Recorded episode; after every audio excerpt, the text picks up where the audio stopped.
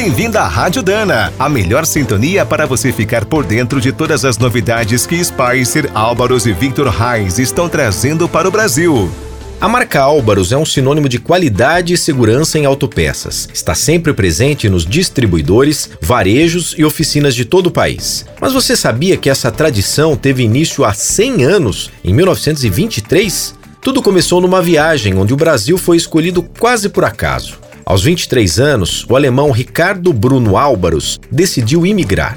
Por pouco não foi ao México. Depois, escolheu o mesmo destino de uma das irmãs. Desembarcou no Rio de Janeiro na hospedaria da Ilha das Flores em 11 de janeiro de 1923. Saiu no dia 20 com o trabalho de jardineiro. Ao chegar em Porto Alegre, sua experiência como operário da Krupp e o curso técnico chamaram a atenção. Foi contratado por uma metalúrgica. Em 1926, deu outro passo importante. Com dois colegas de trabalho, montou uma oficina de serralheria e usinagem. Tiveram muito sucesso. No dia 10 de julho de 1947, Ricardo Álvaros realizou seu grande sonho. Fundou a própria metalúrgica. Um ano depois, fez a primeira cruzeta. Em 1954, teve início a parceria com a Dana. Em 67, o fundador deixou a direção da empresa. Seguiu como presidente emérito até os 95 anos. Agora, um século depois, a marca Álvaros segue fazendo história. É uma referência nacional em componentes para transmissão e suspensão.